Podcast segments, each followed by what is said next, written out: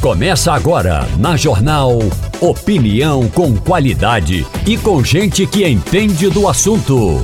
Com Igor Maciel, Eliane Cantanhede, Romualdo de Souza e os jornalistas do Jornal do Comércio, deixando você bem informado. Passando a Limpo. Começou Passando a Limpo, muito bom dia a todos, bom dia para você que está nos acompanhando pela internet, você que nos acompanha pelo YouTube também com imagens, muito obrigado pela sua audiência e bom dia para você que nos acompanha pelo rádio, em casa, no carro, no trabalho, você que está agora fazendo seu exercício, nos, no, nos ouvindo, muito obrigado, você que está nos ouvindo também e não está ouvindo agora, está ouvindo depois, pelos podcasts, aqui pelas plataformas de podcast, você pode acompanhar depois também o Passando a Limpo. Muito bom dia, um bom início de semana. Terezinha Nunes, muito bom dia. Bom dia, Igor. Bom dia, Ivanildo. Bom dia, Romualdo. Bom dia a todos os ouvintes. Ivanildo Sampaio, muito bom dia. Bom dia, Igor. Bom dia, os companheiros de bancada. Bom dia, os ouvintes da Rádio Jornal. Muito bom dia para o professor Ivanildo, professora Terezinha e para o professor Romualdo de Souza. Bom dia.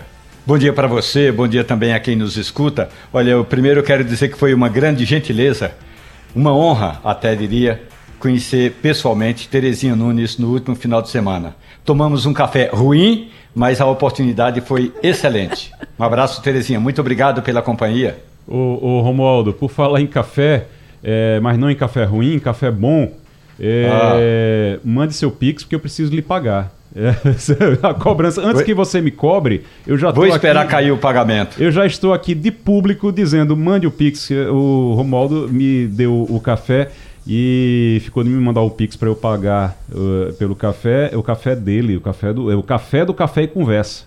E bom danado, é muito bom. O... Deixa eu começar aqui perguntando a vocês uma coisa. Vocês sentiram calor nesse fim de semana? Sentiram o calor, alguma coisa diferente nesse fim de semana? Sentiu, Ivanildo? Veja bem, eu senti um calor que eu nunca senti igual em São Paulo. Eu estava uhum. fora do Recife, passei pouco tempo em São Paulo, porque eu estava voltando no Rio Grande do Sul. Uhum. Menino, parecia que estava dentro de um forno na sua cabeça. Um negócio inacreditável em São Paulo. Nunca em minha vida eu tinha visto em São Paulo uma temperatura tão alta. Rapaz, a informação é que uma onda de calor deve atingir mais de 1.400 cidades até terça-feira, segundo o Instituto Nacional de Meteorologia. É, mas eu vou dizer uma coisa: diz que é uma onda de calor até terça-feira. É, eu na sexta-feira, sexta-feira, meu Deus, que, que eu fui almoçar com o Romualdo, sexta-feira, exatamente. Sexta-feira, eu cheguei, eu, eu saí, cheguei no carro, eu olhei o, o termômetro, não é o termômetro de dentro do carro não fechado, o termômetro externo, tava 40 graus. Sexta-feira estava 40 graus, ali por volta de meio-dia e meia, uma hora da tarde mais ou menos, mas estava 40 graus. E o fim de semana inteiro eu passei que, assim, eu não conseguia ficar em lugar nenhum que não tivesse um ventilador por perto. Não sei se vocês sentiram isso também esses dias, Terezinha. Sentiu? Olha, eu vinha sentindo já que a, a temperatura cada vez mais aumentando. Mas depois que eu falo com meu filho que mora em São Paulo e minha filha que mora em Brasília, eu acho que a gente está no céu, viu? Porque realmente a temperatura em Brasília e em São Paulo está muito superior à nossa. Pois é, rapaz. Ô, Romualdo, Tá Oi. tranquilo por aí? Você tá no ventilador aí agora, no ar-condicionado? Não, não tô com ventilador não, porque, por causa do barulho do ventilador. Então tô num calorzinho suportável. Mas ontem, quando eu cheguei, eu desembarquei em Brasília às três da tarde, eu vim direto com a mochila e tudo e caí dentro da piscina porque não aguentava o calor. Ontem foi um dia muito quente aqui na capital federal, realmente um calor infernal. Agora, posso dizer que passei a manhã quase toda esperando um avião eh, no aeroporto da cidade do Recife e olhe além do barulho da, da, quantidade de obras, porque o aeroporto está um canteiro de obras. Uhum. Os, o ar-condicionado não está funcionando, então eles colocaram os grandes, potentes ventiladores, que aí sim pode dar um bom vento, mas em compensação o barulho é insuportável no aeroporto internacional dos Guararapes. Agora, a informação é que essa onda de calor foi classificada como de perigo o nível é o intermediário entre os três previstos na escala de grau de severidade do Instituto Nacional de Meteorologia. Cidades que serão atingidas pela onda de calor estão espalhadas em 12 estados, além de todas as unidades da Federação do Sudeste. É, e aí, no, no, caso do Sudeste, o calor será sentido em partes é, na, na, na região inteira. Também atingirá Amazonas, Bahia, Goiás, Mato Grosso, Paraná, Pará, Rondônia e Tocantins. Isso não está aqui em Pernambuco, mas a gente sente também porque não tem como, não tem um muro, né? Não, não, não tem como você separar. É, não, vai sentir lá no, no, no, na Bahia, mas não vai sentir em Pernambuco. É, vai ser quente aqui também. A onda de calor deve-se é, a intensificação de massa de ar quente, e aí a situação é reflexo do tal do El Ninho. Esse El Ninho é um danado. A gente sofreu um bocado, vocês lembram, em 2015, acho que em 2000, entre 2014 e 2015, né?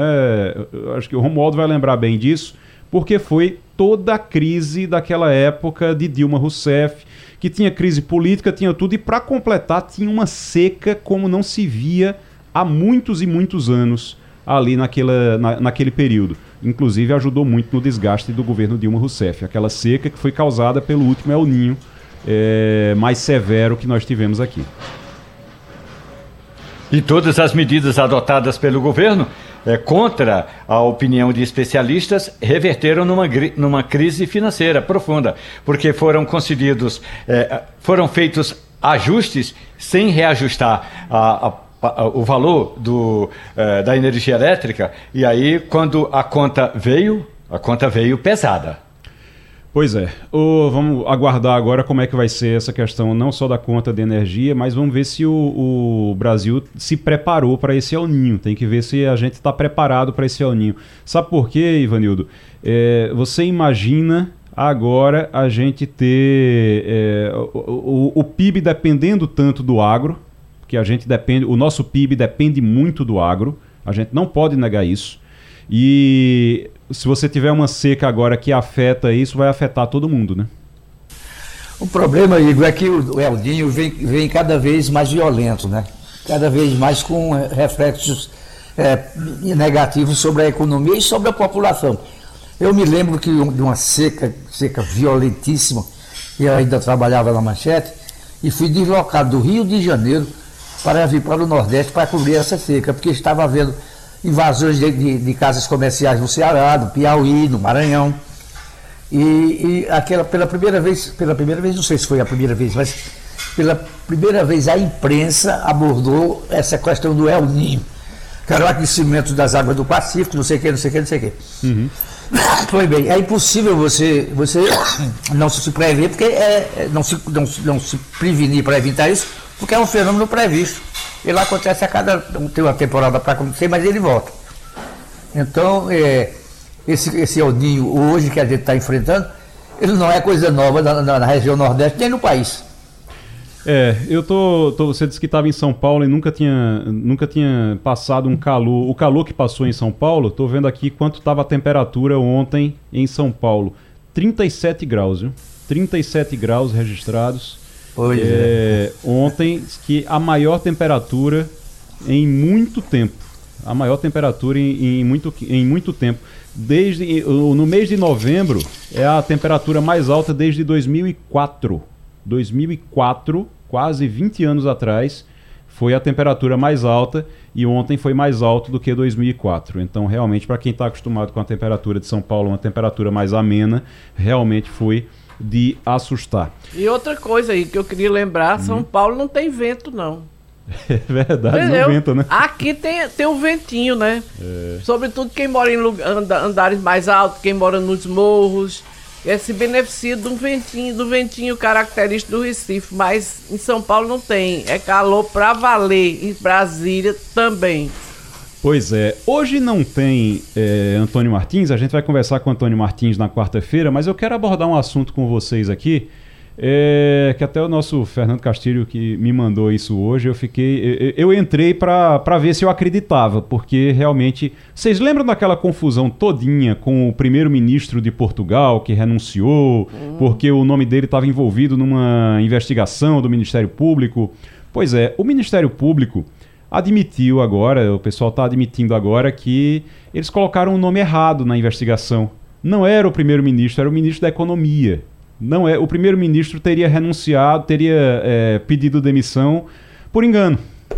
E agora está a maior confusão lá em Portugal. Dá para imaginar uma situação dessas? É, é, tá a maior confusão por lá agora. É, quem está trazendo isso, inclusive, é o Ricardo Noblar. Está trazendo essa informação, Ivanildo, de que o primeiro-ministro renunciou por engano, porque o nome dele é Antônio Costa. O nome dele é Antônio Costa. E aí, quando foi no sábado agora, o consultor Diogo Lacerda Machado foi interrogado pelos promotores. Ele fazia parte da investigação, era um dos, um dos é, investigados. E aí ele disse: olha, o não é Ministério é Público se enganou ao transcrever a escuta, porque onde se leu o, a, na denúncia o nome de Antônio Costa, deveria ler-se Antônio Costa e Silva, que não é o primeiro-ministro, é o ministro da Economia de Portugal. Como é que faz agora, hein? Coisa de português. Como é, é que faz agora? Ô, ô Romualdo, Faz Terezinha tirou a minha frase. Que confusão danada, rapaz. E, e, o pior é que ele renunciou, e quando ele renunciou, ele disse realmente: olha, é, não tenho nada a ver com isso, não, não. Ele não disse que não era ele, ele disse: não tenho nada a ver com isso, mas eu prefiro me afastar para não é, atrapalhar o governo. E aí eu, é, eu, entrego meu cargo e, mas vou, e vou me defender da forma que for, da maneira que for. E aí agora disseram, não, o Ministério Público disse, não, né, parece que na verdade não foi não, não era Antônio Costa, não, era Antônio Costa e Silva, aí é outra pessoa. Quando o assunto é governo sério, a gente tem uma lembrança vaga, mas tem, uhum. que foi o governo de Itamar Franco. Quando apareceu uma denúncia envolvendo o seu então chefe da Casa Civil, Henrique Argrives, imediatamente Itamar Franco afastou o ministro e disse: vá se defender. Se você for inocente, sai por, é, entre por essa porta que sai. Se não, nunca mais volta voltou porque foi comprovado que Henrique Argrive era inocente. Eu acho que um quesito nesse sentido aí, um quesito de defesa ou de autodefesa, poderia ser exatamente o afastamento temporário, porque o caso da renúncia não tem mais como dar meia volta. É isso que eu ia perguntar. Tem como voltar? Não tem mais como voltar, ele já renunciou, né? É, eu não conheço é, especificamente a Constituição, mas se renuncia, não tem como desrenunciar. É, o, porque, eh, eh, para o pessoal entender, ele pede demissão, ele renuncia ali, mas ele não tem. Ele, ele, quando ele foi escolhido, ele foi escolhido numa votação. Então teve uma votação. Isso aí, imagine que o, é o presidente da República agora, o Lula, por exemplo. Ele foi eleito. E aí ele entra, não é, no, no, caso o Antônio Costa não foi eleito pelo povo ali naquele momento para ser primeiro-ministro, ele foi eleito pelos pares dele na, na, na, na, no Congresso, na Assembleia, mas ele não tem como agora voltar. Imagine o Lula chegar agora e dizer: não, eu vou renunciar ao mandato de presidente para responder tal investigação. Aí ele renuncia, depois ele diz: eita, não era comigo não. Não tem mais como voltar, que você não vai fazer uma eleição de novo. Pra... Agora, ele pode se candidatar de novo, se for o caso, né? Ele é da, ele é constituído, ele é da Assembleia ainda, então ele tá, ele pode e foi se... dissolvido o parlamento pelo presidente. Vai ter que, vai ter que ter uma eleição é, completa, é, então, né? É. Ah, porque foi o. É verdade. O próprio presidente entrou na onda e dissolveu o parlamento. Agora imagine como é que você faz busca e apreensão na casa do primeiro-ministro se não é ele que está envolvido nessa confusão toda. Fizeram busca e apreensão, rapaz. Eu nem me lembrava disso, é verdade. Fizeram busca e apreensão e o pior. E o pior, assim, tudo porque esqueceram um sobrenome. Esqueceram de checar um sobrenome. É, não é Antônio Costa, era Antônio Costa e Silva. Pronto, então isso, isso muda tudo. Isso muda tudo. E imagina a confusão que causaram, que o Ministério Público causou por conta disso. É claro, se isso ficar comprovado mesmo, mas assim, já ficou claro, segundo o, o essa, é, é, esse interrogatório que aconteceu no sábado, ficou claro realmente que o Ministério Público se enganou. Ai, ai. Isso lembra hum. que aqui no Brasil, na, e aceito opiniões divergentes, claro, é, aqui na Constituinte de 87, que culminou com a Constituição de 88, enquanto o Brasil estava preocupado em falar em direitos e garantias coletivas, é, o Ministério Público do Brasil ganhou superpoderes e agora ninguém consegue cortar as asinhas do Ministério Público do Brasil. Lá o Ministério Público também tem poderes, é, às vezes até, até em exceção, porque quando ele foi ouvido pela primeira vez, o Antônio Costa ele disse o seguinte: olha, eu não tenho nada a ver com isso, talvez até está, esteja havendo um engano. E o Ministério Público tocou o barco, fez até busca e apreensão. E aí ele divulgou o documento dizendo: a dignidade das funções de primeiro-ministro não é compatível com qualquer suspeita suspeita sobre sua integridade e sobre sua conduta. Então, por isso que ele renunciou, mesmo dizendo: não há nenhum ato ilícito que pese na minha consciência, nem mesmo qualquer ato passível de censura. Mas estava feita a renúncia. É, agora, isso num país sério,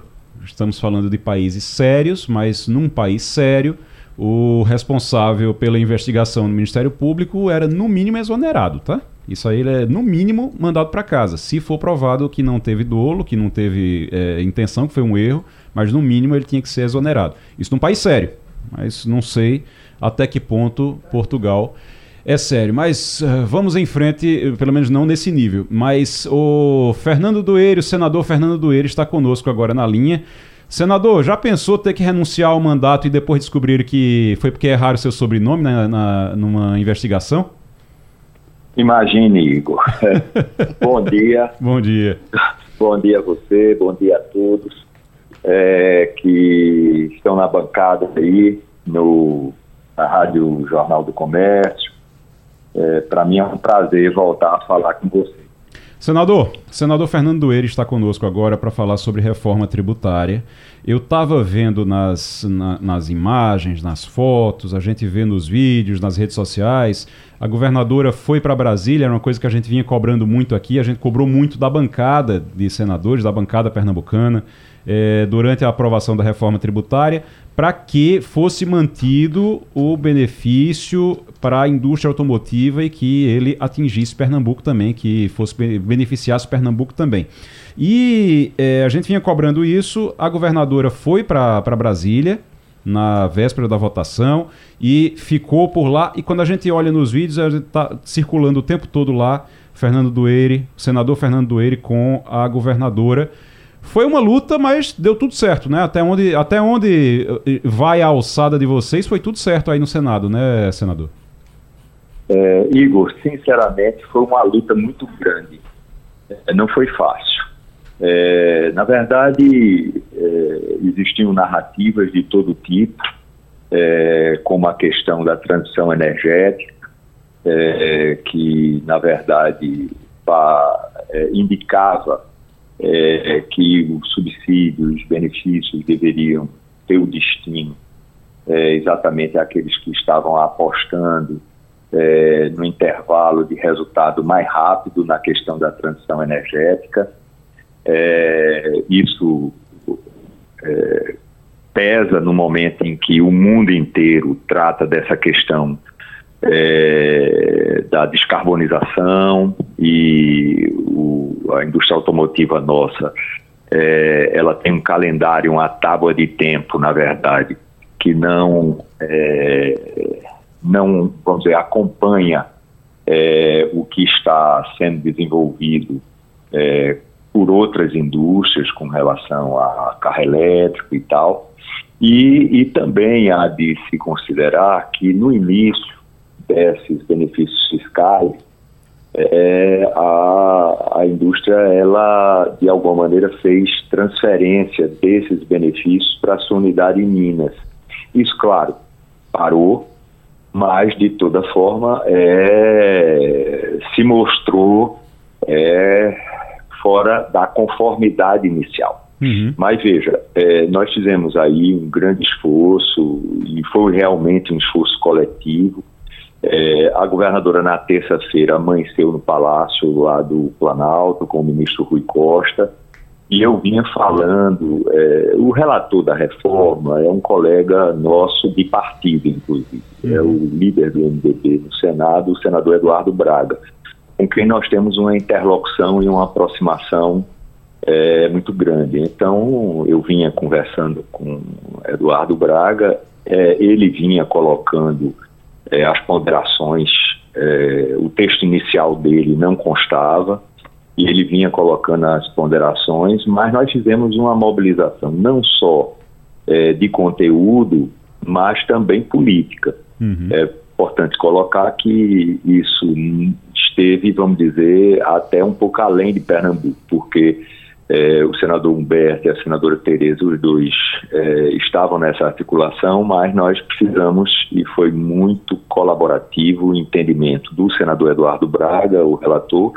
e de Jacques Wagner, que é o líder do governo é, no Senado, ex-governador da Bahia. Então, hum. graças a Deus, é, nós fizemos o dever de casa, fizemos o que deveria ter feito e conseguimos botar no texto e votar em plenário. Olha, olha aí, no plenário, o senador Cajuru fez um destaque para derrubar uhum. é, esse artigo. Exato. É, também é, é, o senador Flávio Arnes se movimentou nessa direção e o senador Chico Rodrigues também.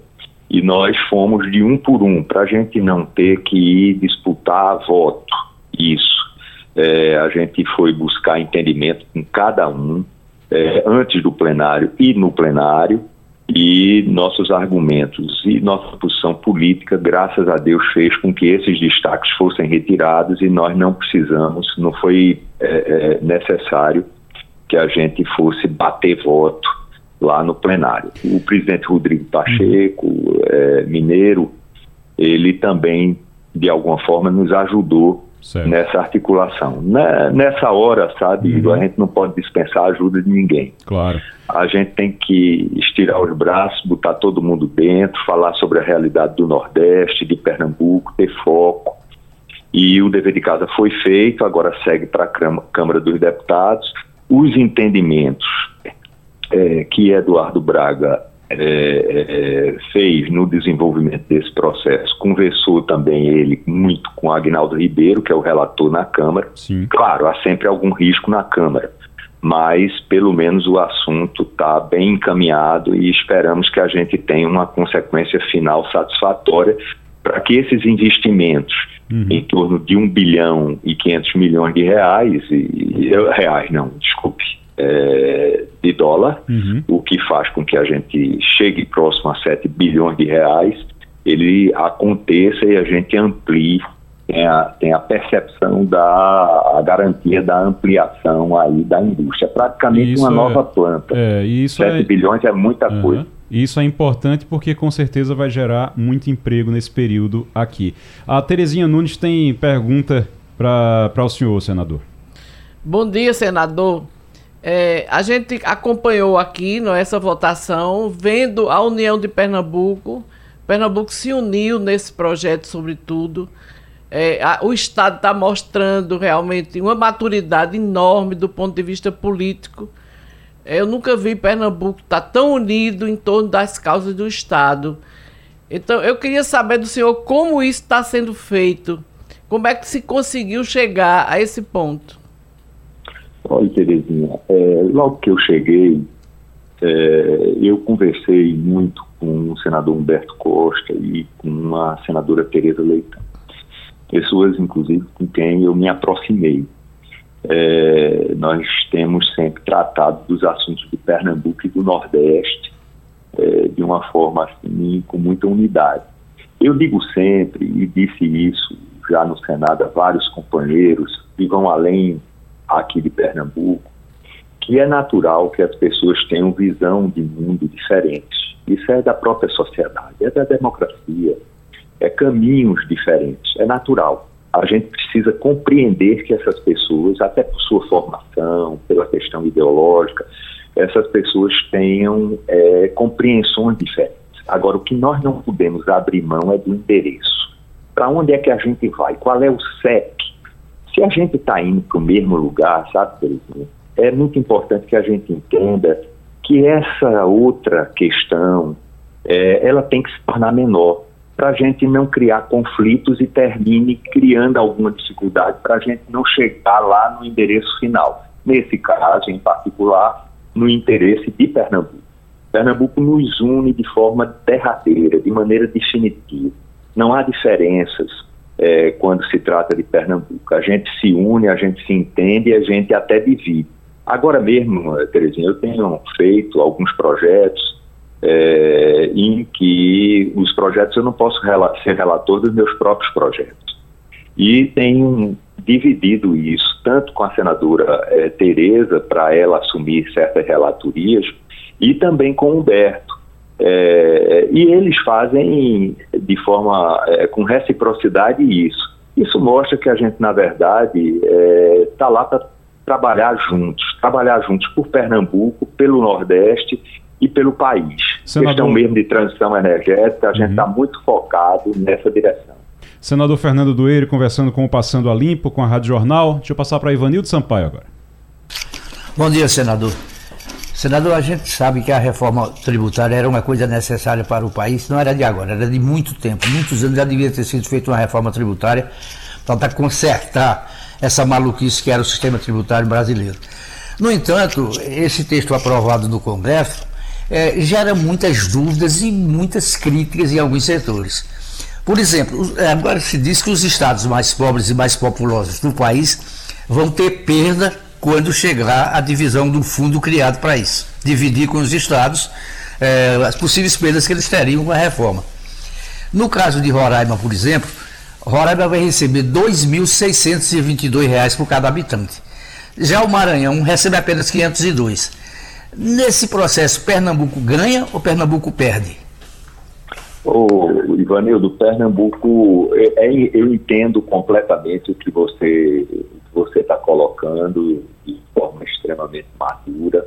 Agora, veja, na verdade, é, se nós formos é, mergulhar no relatório, o relatório ele termina por abrir muito alíquotas reduzidas para muitos setores. É, cria benefícios para também muitos setores. E é importante que se coloque, isso é uma conta matemática. Na verdade, é, é fundamental que a gente tenha muita clareza que essa conta, de alguma forma, precisa fechar. O presidente Lula já coloca é, que não é no próximo ano nós não vamos esperar aquilo que inicialmente no decorrer do ano a equipe econômica e ele mesmo pretendia. É, nós não vamos ter um, déficit zero. E eu já esperava isso, Ivanildo. É, na verdade, o que a gente precisa ter como perspectiva é que nós temos é, uma, muito pouca eficiência no gasto não é? E eu falo com isso com muita clareza, porque eu já estive como executivo no balcão público, no lado do balcão público. A ineficiência do gasto é muito grande. O governo, na verdade, gasta mal, é, tem uma estrutura, na verdade, que não precisa para operar uma máquina pública que termina não entregando na ponta o que a sociedade precisa. E o que é que nós estamos vendo? A gente participa hoje é, da reforma é, sobre o consumo, mas é fundamental que chegue a dar renda, né, que, que isso é essencial, e a sobre patrimônio.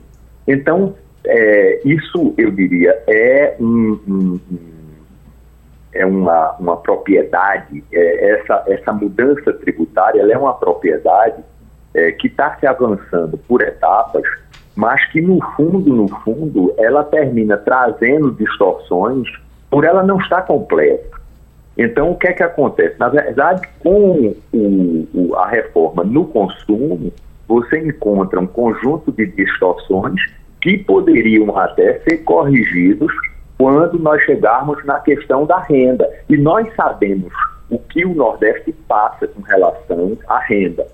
Né? Então a gente precisa ter com muita clareza isso e também entender é, que essa reforma ela é uma reforma viva, Ivanil.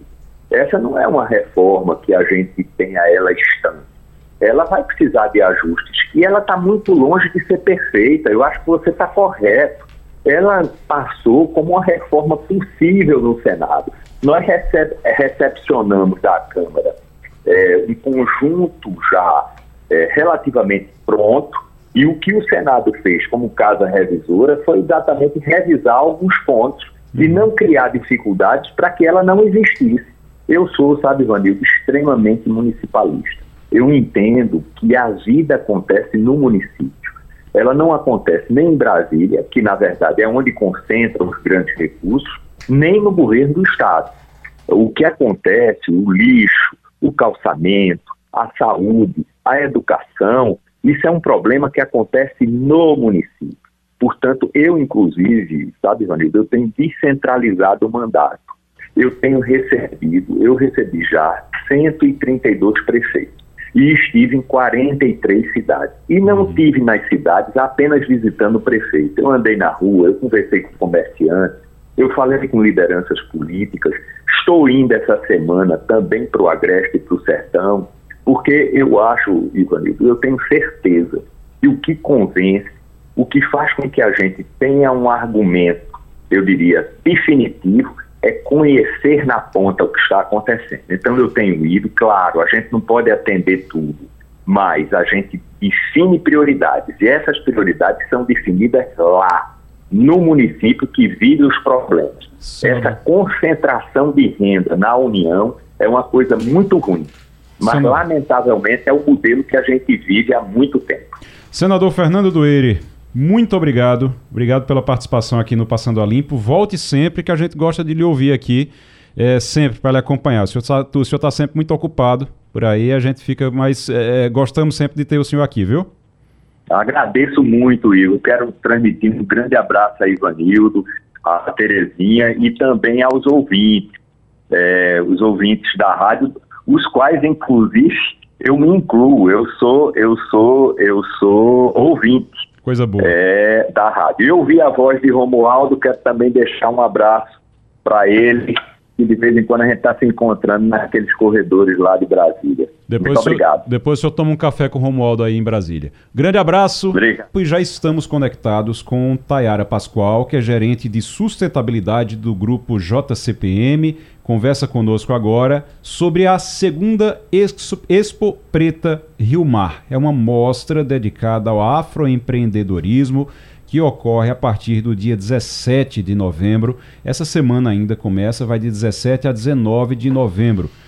O que é que nós vamos encontrar na Expo Preta? Tayara, muito bom dia. Ótimo, bom dia a todos, bom dia a todas as pessoas que estão nos acompanhando agora. É muito bacana poder falar da segunda edição da Expo Preta, esse evento que já foi premiado, né, pelo Prêmio Abraça logo no primeiro ano. Como você disse, é uma amostra, um espaço para a gente é, promover o afroempreendedorismo do território. A gente vai reunir mais de 50 pessoas afroempreendedoras de diversos segmentos. A gente tem moda, a gente tem cultura, literatura, né? Inclusive, esse é um dos grandes diferenciais da, da Expo desse ano. A gente vai ter um espaço de literatura preta, com autores e autoras trazendo conteúdo e reflexão. A gente vai ter também algumas interações, como desfiles de moda, de marcas autorais, de afroempreendedores. A gente tem uma área esse ano dedicada aos games, pensando nos jogos, né, com, uma, com a startup pernambucana Mangrove. Fora uma atração é, muito grande, todos os dias, né? Os três dias a gente tem uma agenda bem completa, são oito painéis de conteúdo que vão falar de conteúdos diversos, desde saúde integrativa, educação financeira, é, religiões de matriz africana, comunicação antirracista, como vários outros shows, né? A gente tem exposição de artes visuais, toda uma parte de serviços voltado para beleza. Muita coisa bacana vai acontecer nesses três dias, 17, 18 e 19 de novembro, começando sempre ao meio-dia encerrando às 22 horas na sexta e no sábado e no domingo às 21 horas. Lembrar que é um, um, uma realização do Rio Mar Recife com o Instituto JCPM de Compromisso Social e o, o Tayara, uma coisa que eu queria saber é no Rio Mar, mas em que local, em que área ali do Rio Mar? As pessoas podem chegar e entrar, tem que fazer alguma inscrição, como é que funciona? Super acessível. É, a exposição vai ficar no L3, que é a área de praça de alimentação do Shopping Rio Mar, então é só chegar e participar. Né, os painéis, os conteúdos, as atrações, é, tudo isso está divulgado nas redes do Rio Mar e do Instituto JCPM. Vocês podem acompanhar, podem chegar, nada é pago, né? A única atração que tem um valor social é o show da, da abertura oficial, né, com a Negrali, no Teatro Rio Mar, que acontece no dia 17 às 19 horas. Os ingressos também já estão à venda. é, mas todas as outras atrações são gratuitas, de classificação livre, então é um espaço para toda a família, com muito conteúdo, com muita diversão, com muita coisa bacana para ver. Vale super a visita nesse final de semana. Romualdo de Souza, tem alguma dúvida, Romualdo? Você voltou para Brasília ontem, rapaz? Podia ter ficado e aproveitava a Expo Preta na próxima semana. Pois é, muito bom dia para você. Eu acompanhei, inclusive, é, a, a, montagem é, dali da área onde vai ser essa parte de, a, da exposição dos trabalhos, porque eu gostaria de destacar é, que essa iniciativa muita gente faz, mas o, o problema mesmo é como fazer chegar esses experimentos, esses conteúdos à comunidade em geral. Então, esse, esse, essa parceria com o Instituto JCPM é importante, mas eu gostaria de destacar: você fala de conteúdo, de arte. É, como é que essa arte ela é, digamos, gerada? Como é que ela é, é difundida? É, a gente tem todo um trabalho de mobilização sendo realizado pelo Instituto JCPM, né, com instituições de atuação não só no território, mas em toda a região metropolitana do Recife, é, instituições que trabalham as questões do afroempreendedorismo, da inclusão, do combate ao preconceito, né, e a gente faz essa mobilização, essa divulgação, esse convite para que as pessoas possam participar, possam conhecer, possam experimentar né, toda, toda a potência que a Expo tem para trazer e dar visibilidade mesmo, né, para todo esse trabalho de extrema qualidade que a gente enxerga, que a gente consegue dividir. É muito bacana, esse ano a gente tem outros territórios participando do evento também, então eu acho que isso mobiliza, isso faz com que as pessoas conheçam, isso traz pessoas que normalmente não têm essas relações ou essas discussões para o ambiente do shopping, isso potencializa né, o espaço. É, acho realmente que é uma, uma iniciativa diferenciada, uma iniciativa que tem muita, muito interesse assim, de promover as questões e ela não se encerra só nesses três dias, né? A gente tem os três dias de Expo, mas a gente vai ter os produtos desses afroempreendedores é, sendo divulgados no shopping, no quiosque social durante todo o mês, com o grupo Pinosa, que é o grupo de moda sustentável que participou no ano passado na edição da feira, e também nas vitrines, né, no mall. Então, durante todo o mês, as pessoas que estiverem visitando o shopping vão poder acessar esses afroempreendedores, conhecer seu trabalho, ver seus produtos, seus serviços é uma forma de divulgar e de potencializar esses acessos, de ampliar esses espaços. Tayara Pascoal, gerente de sustentabilidade do grupo JCPM. Tayara, muito obrigado e estaremos lá acompanhando a Expo Preta dia 17. Pronto, convido vocês, 17, 18 e 19. 17 é a nossa abertura. Dia 18 a gente tem um painel muito bacana com Pedro Lins e Tia às 18 horas, no Espaço L3 a programação gratuita. Conto com a presença de vocês, vai ser muito bacana poder dividir esse espaço. Obrigada. Obrigado, obrigado, Tayara. Eliane, muito bom dia. Muito bom dia, Igor, colegas, ouvintes. Eliane Cantanhede, bom início de semana também, Eliane. E como é que tá o calor por aí? Porque eu, eu tava, comecei o programa aqui falando, sexta-feira tava 40 graus, eu, eu saí para almoçar, tava 40 graus, eu tava que não aguentava. Esses últimos dias eu passei, se tivesse um ventilador, é, que eu pudesse andar com um ventilador debaixo do braço, eu, eu ia fazer isso, porque realmente tá difícil. Como é que tá por aí? O pior não é, o pior é que eu estou no Rio. Eu vim ao Rio de Janeiro para o show Transa do Caetano, do uhum. Caetano Veloso, aliás, maravilhoso. E aqui, né, ontem eu estava lendo nas redes sociais que a sensação térmica em algumas áreas do Rio estava chegando a 50 graus. Mas isso mata as pessoas. O alerta vermelho pega vários estados, inclusive Brasília, né, é, de, que é encravado em Goiás, mas aqui no Rio tem uma coisa, né? Todo lugar que você vai tem ar-condicionado. Você fica no hotel, ar-condicionado, no restaurante, no barzinho, onde você vai. E domingo na praia não dá certo para mim, porque muito sol, muita gente, muita confusão. Então a praia eu vou daqui a pouco, mas não conta para ninguém não, tá? Que hoje é segunda-feira. Tá certo, não. É segredo nosso aqui, Eliane. Nem se preocupe. o, o Eliane, é, deixa eu. Eu sei que tem sua pauta aqui, que tem outros assuntos da sua pauta que o pessoal vai abordar com você. Mas eu queria lhe perguntar, porque acabei de receber um monte de mensagem aqui de gente dizendo: rapaz, viu essa história do, da mulher de um líder do Comando Vermelho que foi recebida no, no, no Ministério da Justiça? Tá no Estadão de hoje. Que história é essa? Pois é, é eu inclusive incluí isso na minha pauta porque eu achei escandaloso essa mulher é conhecida como a grande dama do tráfico no Amazonas. E ela é casada com o tio Patinhas, que é o grande líder do tráfico no Amazonas.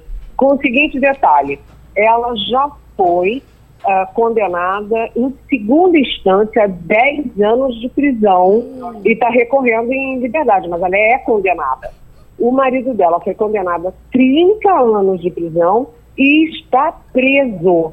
E a mulher entrou duas vezes no Ministério uh, da Justiça, né? entrou duas vezes no Ministério da Justiça, entrou e falou uma vez com um secretário, outra vez com outro diretor, sabe, como se nada estivesse acontecendo, vem cá.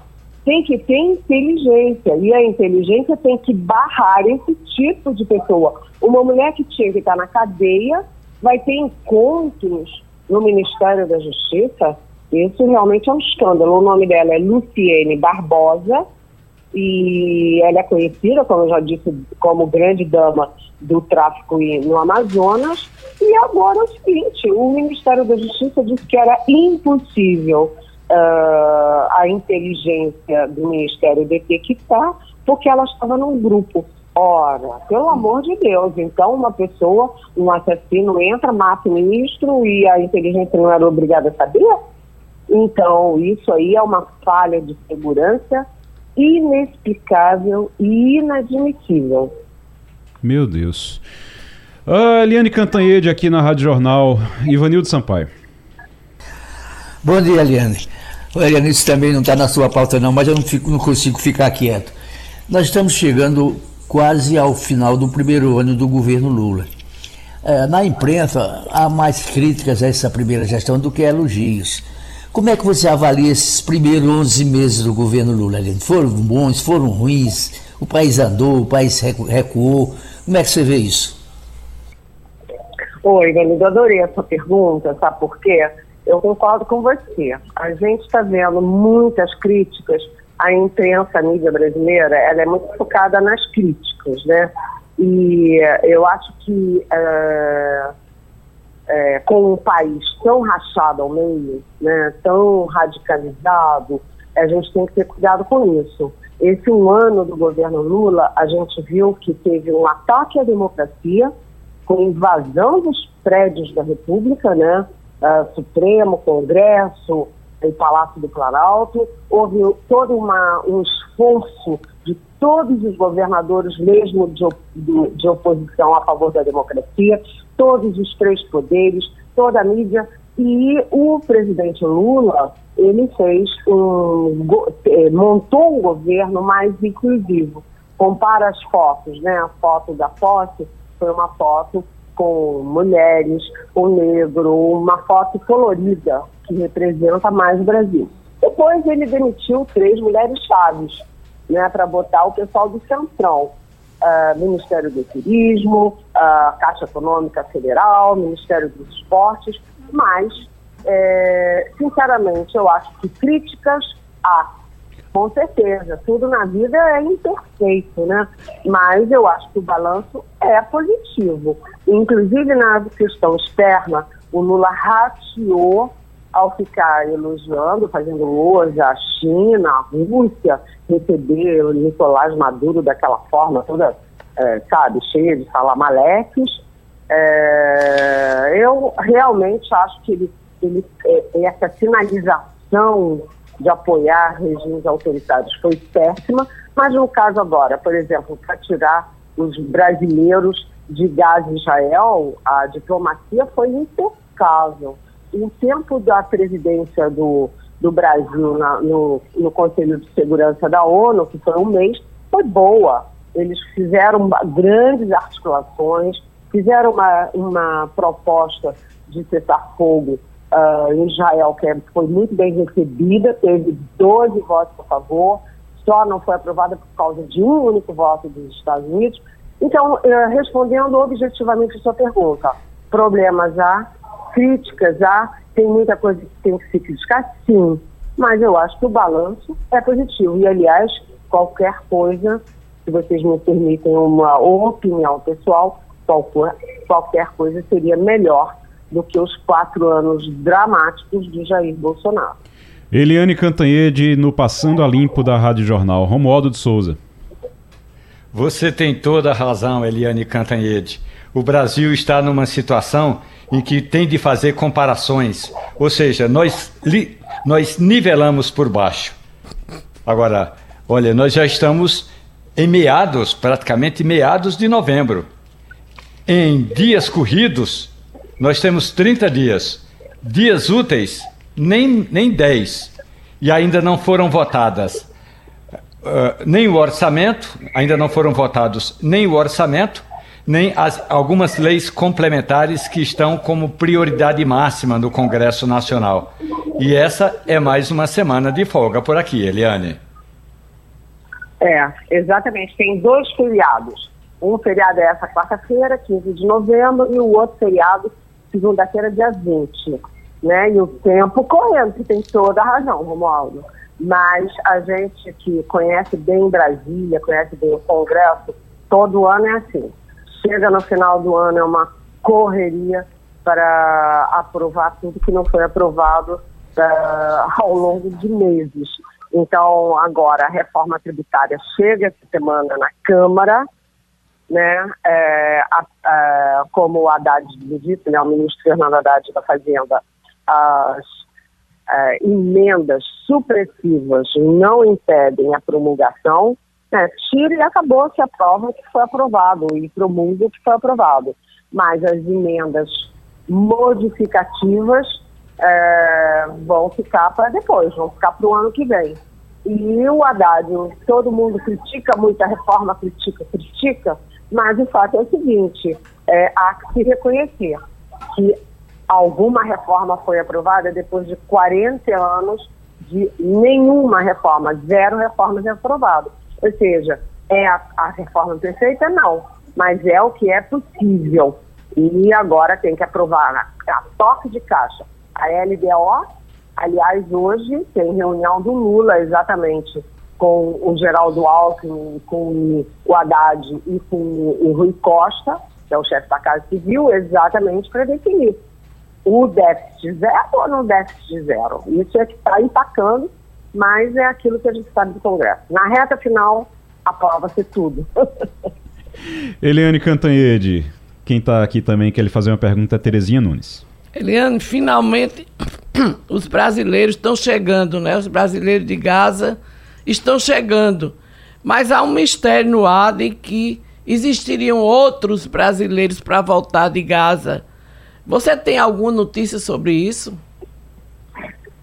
Oi, Terezinha. É bom você perguntar isso, sabe por quê? É, os brasileiros, sim, aquela primeira leva está chegando, eram 34, na última hora é, uma mãe e uma filha decidiram ficar em Gaza, apesar de tudo, mas eles estão chegando provavelmente hoje às 11, 11 e meia da noite, quatro ministros vão pegá-los em Brasília, inclusive o presidente Lula pensa em ir, é, isso é um alívio para nós todos. Mas aí eu entro na sua pergunta diretamente, que é o seguinte. Na, por volta de três e meia, quatro horas da tarde da sexta-feira, uma alta fonte é, me informou que havia um segundo grupo de 54 brasileiros que também estariam pedindo para sair da região. E uh, depois, horas depois, o G1 também deu essa notícia e atribuindo ao embaixador uh, do Brasil em Ramallah, uh, que é uma área palestina, o embaixador Alessandro Candeias, ele dizendo que sim, que tinha em torno de 50 brasileiros. Minha fonte me disse claramente 54. É, mas o Itamaraty desmente. Eu acho que desmente porque uma operação dessas a essa altura vai ser muito mais complicado. Por quê? Primeiro porque a guerra escalou. Né? Na, a gente viu que no fim de semana Israel destruiu um ponto central uh, do, do Hamas, né? o, o hotel que abrigava as, as tropas, que os subterrâneos, etc. É, e segundo, como é que você vai negociar agora de novo para mais 53 pessoas saírem de lá? Negociar tudo novamente com o Egito, novamente com Israel. Ou seja, o Itamaraty desmente, mas a minha fonte foi quente e a fonte do dia 1, inclusive, tinha nome e endereço, que era o embaixador em Ramallah. Então, isso a gente precisa ficar de olho, porque 54 vidas estão pedindo socorro, né? É, o Eliane, só antes de a gente encerrar para você ir para sua praia, deixa eu só lhe perguntar sobre a Argentina, porque uh, teve um debate, teve um debate ontem, um debate foi tenso, reta final de campanha, a eleição é na, no próximo fim de semana, uh, o segundo turno, né, que eles chamam de segunda volta. E o debate tenso com o Brasil no centro do debate. O, a maior parte, a grande parte do debate foram, foram eles discutindo se o Brasil era necessário para a Argentina ou não. Como é que o Brasil está vendo esse, esse debate lá na Argentina? Hein? O Brasil está no centro da eleição argentina. É muito engraçado isso. O debate refletiu um fato é de que o Brasil está dentro, está imiscuído na eleição argentina, por quê? Primeiro, porque o governo Lula está apoiando quase que ostensivamente uh, o candidato da situação, que é o Sérgio uh, Massa, que é o ministro da Fazenda. O ministro da Fazenda que enfim, ajudou a, pressionou o processo de desgaste da economia argentina e está agora no fundo do poço. E do outro lado, o bolsonarismo, inclusive eh, a família Bolsonaro está apoiando eh, claramente o outro candidato, que é o, o Milley. E o Milley é uma figura estranhíssima, não é uma questão ideológica ou política. Ele, por exemplo, ele, quando faz uma reunião, ele deixa uma cadeira, uma cadeira vazia porque diz que é para a alma do cachorro, do gato, sei lá, dele que morreu. Ou seja, é uma figura que não é uma questão só ideológica, é uma questão de sanidade, né? E no debate foi, aconteceu isso. O Milley acusando o Massa de ser apoio do governo brasileiro é, inclusive o apoio do PT, né? Porque a Gleice Hoffmann, presidente nacional do PT, já apoiou publicamente o Massa. E o Massa acusando o Guilherme de ter o apoio do bolsonarismo, que é uma das piores coisas que aconteceu recentemente no continente. O Brasil está no meio disso. E é importante, por quê? Porque a Argentina é nosso parceiro mais tradicional, mais estratégico, né? E o que acontecer lá reflete no Brasil, assim como tudo que acontece no Brasil reflete lá. Não é uma situação horrorosa, assim, é uma escolha de Sofia, né? É, a, é o ruim ou o pior. É, é verdade. Estava vendo alguns trechos ali do, do debate e, e o ponto principal é o, os empregos. O Massa diz: olha, se você afasta a Argentina do Brasil e da China, ele coloca os dois países, você vai ter uma crise ainda maior, com muito desemprego aqui. Massa diz: olha, mas é, não tem problema, porque o setor privado pode continuar negociando com eles. Eu é que não vou querer negociar com o Brasil e com a China. Então a confusão toda gira em torno disso. Ai, ai, ai, tem muito assunto ainda até essa eleição, tem muita coisa. Só lembrando que as pesquisas, nas pesquisas, eles estão bem. É, bem próximos um do outro e não tem mais pesquisa daqui para frente, porque lá é proibido. Isso é interessante até para a gente discutir, talvez, para o Brasil. Mas lá na última semana antes da eleição, não pode ter divulgação de pesquisas. Olha só, é uma sugestão para gente. Eliane Cantanhede, vá para sua praia. Vou dar um bom mergulho, tá? Vá, aproveite. Beijão. Por Romualdo de Souza. Uh, O Lula está criticando o excesso de feriados. Você estava falando aí com Eliane agora há pouco sobre os feriados e eu estava lembrando de uma coisa. É, vocês falaram no dia 20, ah, porque dia 20 é feriado também, na segunda-feira, em Brasília, né? Aqui não é. Não, não, no Rio e em São Paulo, por exemplo. Ah, é, no Rio e em São Paulo também, né? Aqui não. Aqui é feriado no dia 30, que é o dia do evangélico. Ah, ok. Então aí quando foi, quando o dia 20 passar a ser feriado, dia da consciência hum. negra, o, em Brasília vai ser feriado no dia 2, no dia 15, no dia 20 e no dia 30, é isso? Exatamente. Meu Deus do Agora, céu. A crítica do presidente Lula na semana passada é: no ano em que tem muito feriado, o PIB recua. No ano que tem menos feriado, e aí, por exemplo, disse o presidente, no ano que vem teremos menos feriado, o, o, o PIB, que é o Produto Interno Bruto, vai dar uma respirada. Ou seja, nas palavras do presidente, quanto mais o brasileiro trabalhar, quer dizer, o brasileiro que trabalha, melhor para a economia. Aí, a pergunta que foi feita ao Palácio do Planalto é: o presidente vai vetar uma proposta da bancada negra, da Frente Parlamentar de Negros, que está em regime de urgência na Comissão de Constituição e Justiça, criando o feriado nacional de 20 de novembro? Segundo a ministra Aniele Franco, não. Ela já conversou com o presidente Lula. E Lula não vetará a criação desse feriado. E aí vai ser um feriado nacional. Já algumas cidades eh, ao todo do Brasil, que tem 5 eh, mil e poucos municípios, eh, ao menos 90 municípios já praticam o feriado no 20 de novembro.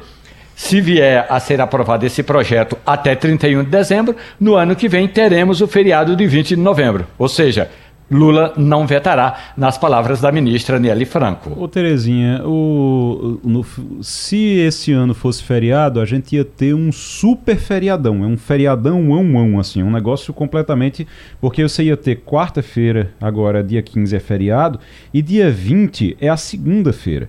Então você sai emendando tudo, quarta, quinta, sexta, sábado, domingo, segunda, e todo mundo só volta a trabalhar na terça-feira, praticamente. Aí você diz, mas emenda quarta e quinta, tem gente que consegue, amigo. Tem gente que consegue. Eu conheço, eu conheço gente, dependendo do setor, eu conheço gente que o feriado é na quarta-feira, ele tira a semana toda de folga, porque tem gente que, que pode, que consegue. E aí você para a economia. Né? Exato. E o Poder Legislativo, por exemplo, essa semana só vai ter expediente na Assembleia hoje e amanhã. Porque quarta é feriado. Normalmente na quinta funciona em meio expediente o plenário. Então já se decidiu que vai até de quarta a segunda a Assembleia não funciona. Então, isso e tudo bem, é, é questão política, uhum. etc. Mas isso, levado para a iniciativa privada, é catastrófico. Ô Ivanildo, Ivanildo, eu não sei como lá em casa eh, tem.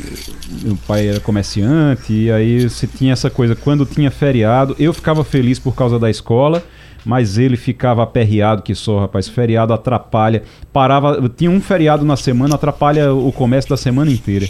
A gente tem um excesso de feriados. E veja bem, se discute, começa a se discutir a boca pequena, a semana de quatro dias. Isso seria uma tragédia para a economia. Né? É aquela coisa para a Suíça, onde todo mundo é rico, não é para a gente. É, tem que ver também, tem que ver isso também, porque a gente fala, às vezes tem soluções muito boas que não servem para o Brasil, né? Que não, não encaixam no Brasil. A gente tem que evoluir muito até chegar lá é, numa solução de uma semana de quatro dias. É muito bom, maravilha, realmente. Mas é, numa economia mais desenvolvida, numa sociedade mais desenvolvida, que você tenha condição realmente de é, usar isso em benefício. Mas é, não sei como é que isso encaixaria no Brasil. Agora, Igor. Oi, Romualdo.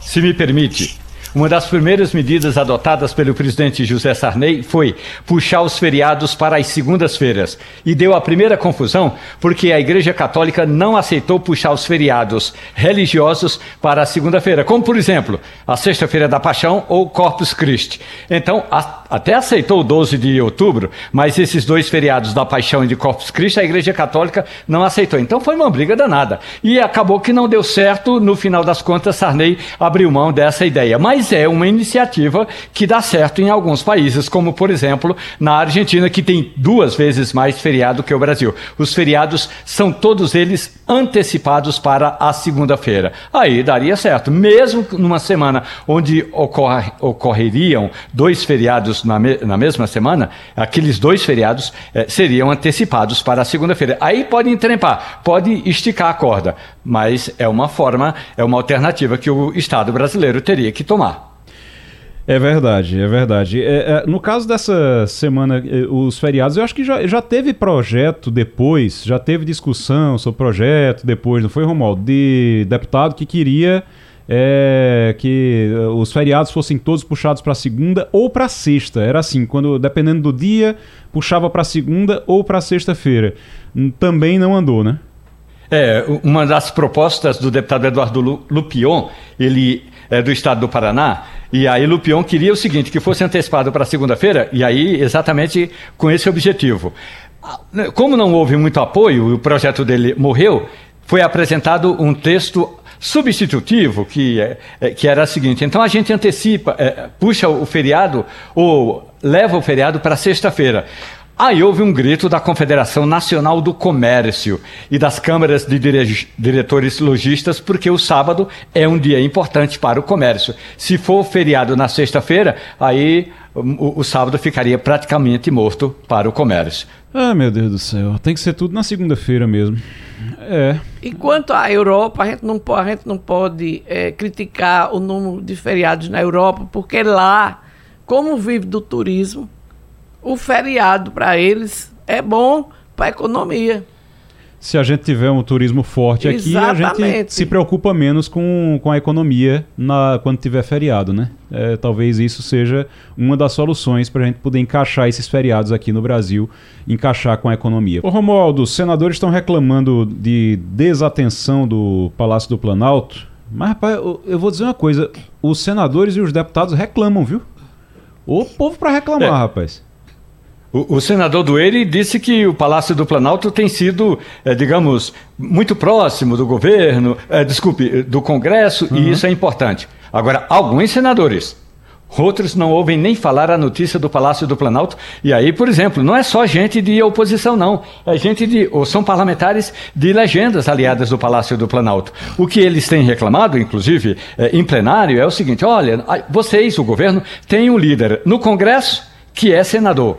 Tem um líder no Senado, que é o Jacques Wagner, e esses dois não conseguem fazer a ponte. Então a gente agora vai ter de fazer um arroxo, é aquele negócio. A gente dá uma esticada na corda para ver até onde o Palácio do Planalto vai. Segura votações. O danado de tudo isso é o tempo. O tempo é muito curto. Como eu disse, nós já estamos em 13 de novembro. Esta semana não tem votação importante no Senado. Na semana que vem vai ter alguma votação, mas também vai ter reunião do Congresso Nacional. Mas um grupo de senadores, inclusive eh, esse senador de que tá, tratou o senador do Eire, que é o Jorge Cajuru, tem dito o seguinte: não adianta nada a gente fazer acordo por aqui, a gente falar em votação por aqui, quando na hora dos acordos não somos aquinhoados. Palavras de Cajuru, não somos aquinhoados com as benesses do Palácio do Planalto. E benesse do Planalto, minha gente, aqui para nós, é a liberação de emendas. O Jorge Cajuru me falou que tem seis emendas ali, ó, esticadas, prontas para serem executadas. Quem disse que o governo libera? O Romualdo,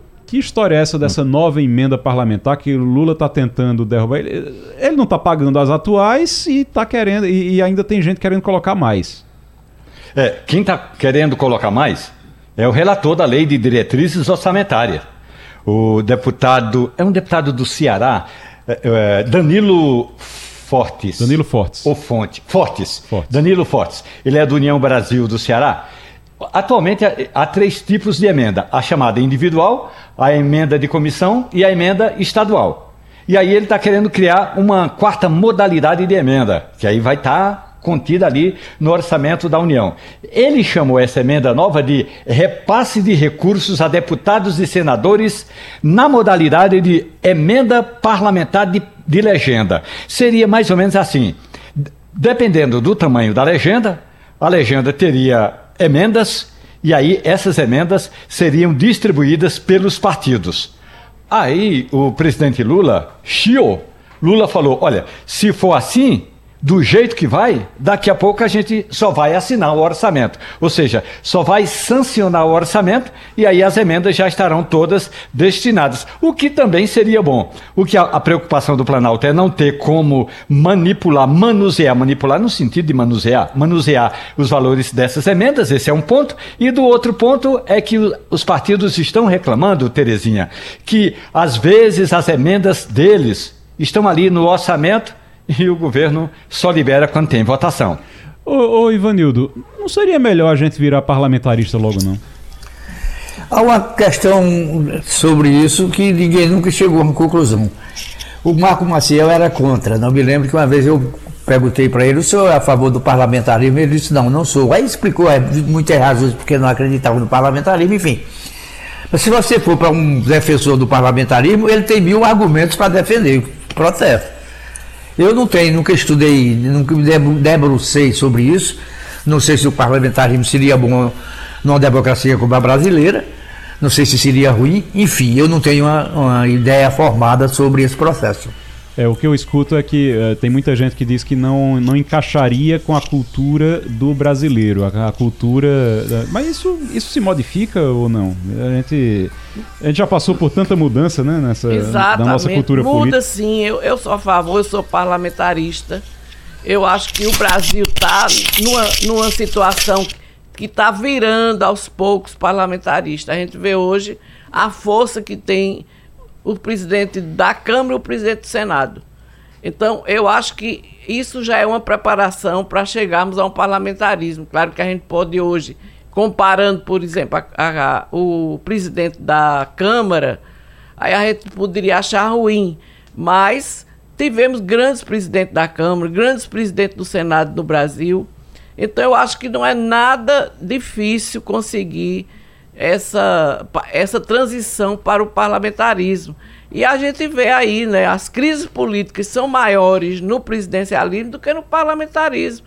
Porque no parlamentarismo resolve rápido, derruba o gabinete, não na, da forma como foi feito em Portugal. Não né? daquele jeito de Portugal, né? Mas. Mas derruba o gabinete e, e, todo mundo continua trabalhando na maior tranquilidade. Eu, eu eu defendo e acho que no futuro a gente vai ser parlamentarista. É, eu, eu na verdade, eu acho que está caminhando para isso, queiramos ou não. Eu acho que está caminhando para isso porque ou você vai ter uma mudança muito forte, uma guinada muito pesada é, dentro do presidencialismo para é, o presidente ganhar novas forças no futuro ou a gente só vê realmente cada notícia que a gente vê é da de o presidente, o executivo perdendo força e o parlamentarismo se fortalecendo. É essa sequência o tempo todo. Então eu acho que naturalmente a gente vai acabar se transformando em parlamentarista. Agora, se isso vai acontecer, quando isso vai acontecer e se vai ser com dores ou não, Romualdo, aí é outra história debata opiniões divergentes, mas o Brasil não tem eh, estrutura parlamentar do jeito que estamos para ser parlamentarista. Com 37 partidos e 42 na fila para a regulamentação, é. não, vai, não tem parlamentarismo que se sustente. Concordo com a opinião da Terezinha Nunes, mas se não passar por uma reforma partidária, não é política. Primeiro, reforma ah, partidária ah, e acabar com esse jeito de criar partido no Brasil, como como quem cria um quiosque com todo respeito aos fiteiros, então é preciso primeiro reformular a estrutura partidária no Brasil. Com todo respeito aos fiteiros, mas os partidos parecem realmente que são criados feito. A, a gente tem 30 aí. É 30, 30 37 legal. Na verdade, agora 38. Ah, porque 38. foi legalizado um agora na, no fim de semana. É, que eu não estou com o nome aqui, mas que é a fusão é, do que era o PTB com Patriotas. Acho ah. que é PRD ou PDR, eu não tenho a sigla aqui. E aí já foi criado um novo, então? Exatamente, com liderança, com estrutura, com gabinete, com fundo eleitoral e com fundo partidário. E aquela história, aquela história de que o, você ia ter aquelas cláusulas de barreira, que os partidos iam. Eles arranjaram um jeito de sobreviver, né? Vão, vão fazendo é, fusão. É, deram um tempo, deram uma esticada na corda. Mas, por exemplo, partidos que não conseguiram é, atingir essa cláusula de barreira tiveram de se juntar a outros em federações. Uma regra importante você pode até achar que não é importante, mas olha, Igor, eu contei aqui para o ouvinte da Rádio Jornal que o PSDB, uma importante legenda no passado, o PSDB, pois o PSDB tinha direito a uma sala que era para lideranças. Sim. Foi minguando, minguando, minguando, até que chegou a dois parlamentares. No Senado Federal, partido que só tem dois parlamentares, não tem direito à sala, nem tem direito à liderança, não tem direito a assessores. Acabou que demitiu 16 pessoas, fechou a sala e agora a briga é quem vai ocupar aquele castelo de, de contos importantes ali no Palácio, no, no, no, Palácio do Senado Federal. Rapaz, a, sala é boa, acho que a melhor sala que tem no, no Senado é aquela sala do, do, que era do PSDB, né? Está desocupada já, Romualdo? Está desocupada, está limpa, já tiraram todos os adesivos, já tiraram as fotografias, inclusive as de, de todos os líderes dos partidos, até os pregos onde os quadros estavam pendurados, taparam o buraco com pasta de dente. pasta de dente?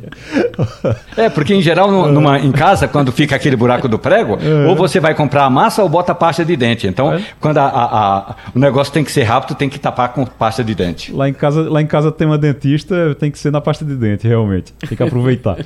Olha, deixa eu, deixa eu só ainda sobre isso. Eu fiquei aqui pensando, Ivanildo e Terezinha, o próprio Romualdo também podem me ajudar. É, primeiros é, é, presidentes de, de, de Câmara e de Senado que poderiam ter sido bons primeiros ministros no Brasil. Eu estou lembrando aqui de Ulisses, é, vem à cabeça logo é, de cara, Ulisses Guimarães.